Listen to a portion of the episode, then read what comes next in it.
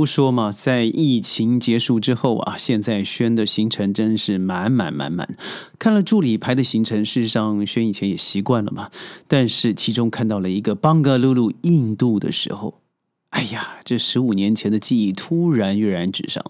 想着想着，过去的爱恨情仇，对于这个国家的人口、食物、文化，还有经济结构都非常印象深刻的国家，我怎么评价呢？而加上马上要开始的上合组织，到底影响又有什么？印度这个国家非常特别，它因为可以说是利益均沾，也非常明显的表达自己的立场。它到底是一个怎么样的国家？而我们怎么看待在英联邦统治下的英国，在今年开始大步的超越了整个英国的 GDP，未来的影响又是如何？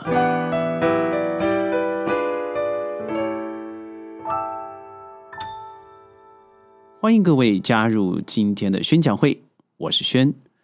上合组织在二十年前正式的在上海宣布成立啊，呃，前身是上海五国的会晤机制，也就从一九九六年开始，中国。Russia、俄罗斯、卡扎克斯坦、哈萨克斯坦，还有吉尔吉斯坦，还有呃塔吉克斯坦等国，为了解决苏联解体以后的边境线划分问题而发展起来的定期会晤机制。而现在总共有八个成员国，四个观察国，在成员国里头包含了印度。而在这个组织，你看起来好像为数不多嘛，哦，像 G 团体，哇，一下囊括了世界最重要的二十个大国。但是您知道吗？在二零一七年，巴基斯坦、印度这两个夙愿已久的重量级南亚邻国同时加入了上合组织之后呢，这个八个成员国占了全世界 GDP 大约百分之二十五，人口大约百分之四十五，国土面积的百分之二十三，其中。中印俄巴都是拥有核武器的大国，所以看起来好像在之前没受那么重要的瞩目，但是事实上它有相当大的一个影响力。但我今天谈的并不是上合组织，我更想谈的是我即将出访的这个地方，就是印度。印度，我相信你或许想到一个荷兰成立的东印度公司。这是一个我可以说是殖民，也可以说是半殖民地的一个悲歌吧。看看在盎格鲁撒克逊的国家统治以后的这些殖民帝国，并没有一个国家因为如此而变得富有。当英国从伊丽莎白一世到二世风光了四百到五百年之间的时候，他们有多风光，他们的殖民地就有多苦。我记得穆迪在二零二一年的世界经济论坛演讲里头，他曾经说过，有人预测啊，印度将是全世界受新冠病毒影响最严重的国家。而他还说，今天印度是成功拯救其公民生命的国家之一。很多人说这个两个有点矛盾哦，但这就是印度的性格，矛盾。他可以大辣辣的指鹿为马。他同时也不会关及自己盟友的立场，而坚定的表达出自己的想法，这就是印度。所以很多人说，如果以形血血型啊来判断的话，如果一个国家以 B 型和 O 型血为主的国家，那总是比较混乱一些。哎，您没猜错，以 O 型血和 B 型血主导的国家超过了百分之六四十六，那也就是我现在所谈的印度哦。你看看，您在疫情中好了，不要说现在，可能现在大家对疫情数字都麻不麻木了。但如果事前是时间再把它推回到去年的此时，哎，你看那个印度的火葬场啊，那真的是随着疫情的数据，还有恐怖的画面，在医院的叫嚣，还有在门口睡的人群或是半死的尸体，那都是让人觉得二十四小时燃烧着的火葬场都不够用的惨状。这就是印度，他们非常的世俗，不论是他曾经有的 cast，从这个雅利安人身上所带文化所带过来的一个种姓制度以外，更多的是印度教对于人生死之间的和谐与探索。纽约时报当时为了这样子的一个状况，特别访问了印度专家。他们往往都是说，即使在太平的年月，印度也只有大约五分之一的死亡是经过医学调查的。所以也就是说，大量的印度人是在没有死因证明的状况之下 KO 了。那这个专家的意思更是，印度这种只有真实数据百分之二十的统计学，在印度哎是正常的。所以各位啊，和我。都不要大惊小怪。我觉得他的悲歌啊，源自于整个文化的一种性格。但是不论是疫情也好，或是现在的呃整个世界还在朝向 endemic，也就是我们要把疫情结束的过程还好。您看印度在这次的俄乌战争里头，他的确做了讨伐，但同时也大量的进口了呃天然气。小麦等等，所以他在选边站的同时，我觉得他有点像一个国家，那就是土耳其。那如果说到这种这种环境造成的结果，更是我认为啊，整个盎格鲁撒克逊的集团，它代表的一种东升西降的现在的整个文明现象。呃，就如我所说吧，哦，我们从小都知道，好像西方世界比我们好。从小，我记得轩在读书的时候呢，老师告诉我们：“哎呀，如果你家出了一个哈佛大学的孩子，你家祖坟都冒烟了。”但是随着年年龄增大，国际视野开阔，世界的旅行还有商业的交流，更不要说国际村造成世界的扁平扁平化以后，你开始更多的质疑，你会发现，原来所谓的文化定义。国际规则是来自于强国，所谓的强国很简单，那也就是五眼联盟这五国。那五国，我相信在关注宣讲会的朋友们都知道，英国、美国、加拿大，这绝对是四大的铁杆。再来就是两个澳洲加新西兰或是纽西兰。这五个国家最近不是澳洲说，当英女王 KO 了以后，他们将会脱离嘛，成为共和国？不知道如何，但是我们静观其变。但如果你说这个盎格鲁撒克逊人是英国白人的话，那还真不对呢。因为，嗯，如果以这个题目来说，它应该是一些日耳曼民族，也就是德国，在中世纪的时候落脚了英格兰，也就是我们说的英格兰，并不是英国啊，那是一个偏西的岛屿。后来。英格兰人就自诩为盎格鲁撒萨克逊人的后代了，原文是 Anglo-Saxon，所以后来的英国殖民者所创造的一些国家呢，也就在这一些圈子里了。当然，这要说的太多太多太多，但我要讨论的是，这些人当他们聚集在一起以后，尤其是英国在重要的第二次世界大战开始向美国借款，那美国上来了，英国下去了，就像英国。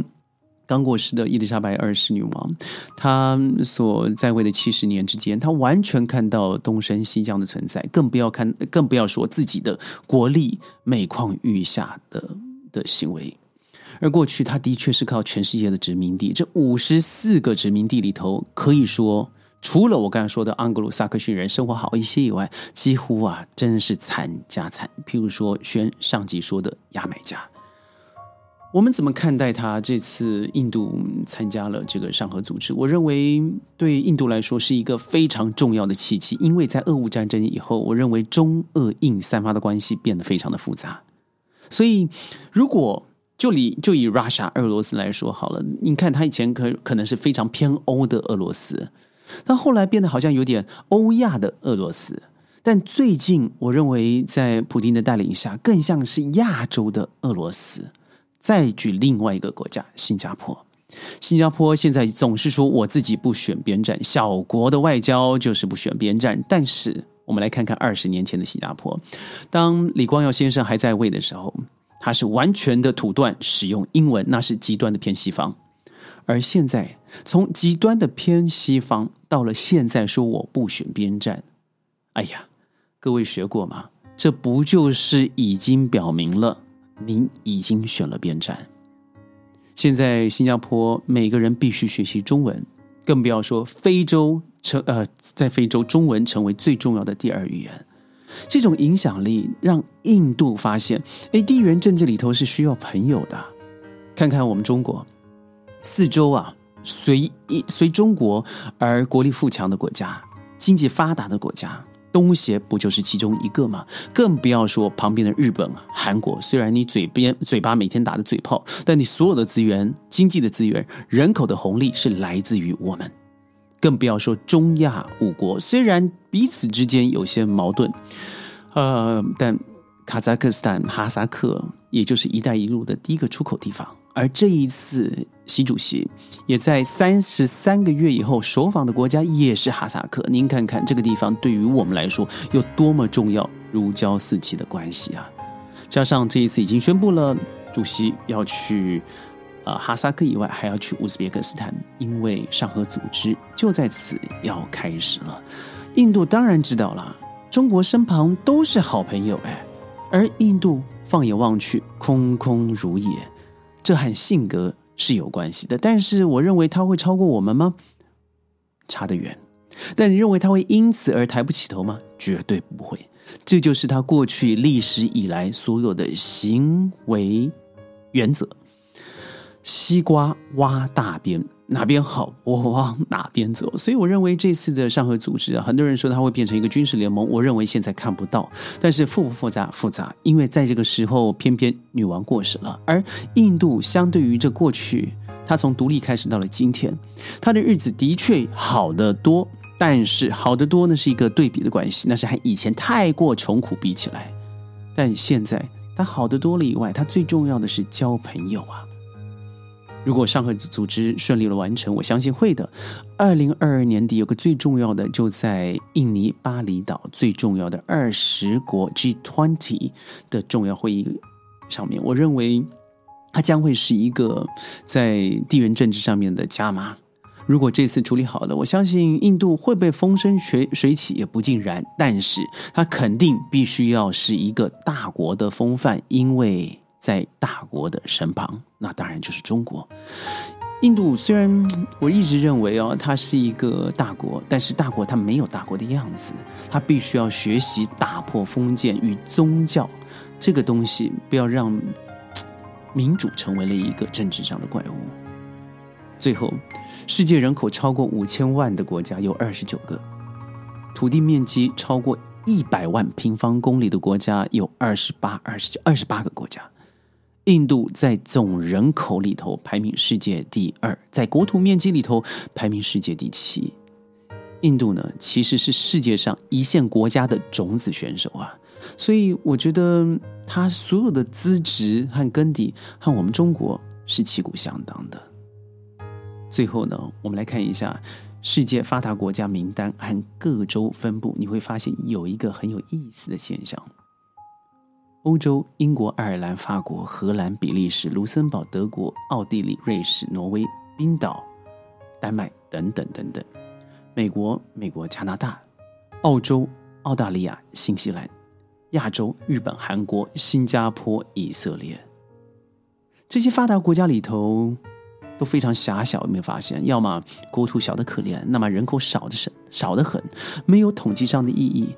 但是你来看看世界人口和土地相对多一点的发达国家名单里头，你就会发现，发达国家里除了美国，其他的国家要么就是土地面积不超过六十万平方公里，那么就是人口不会超过五千万。这什么意思呢？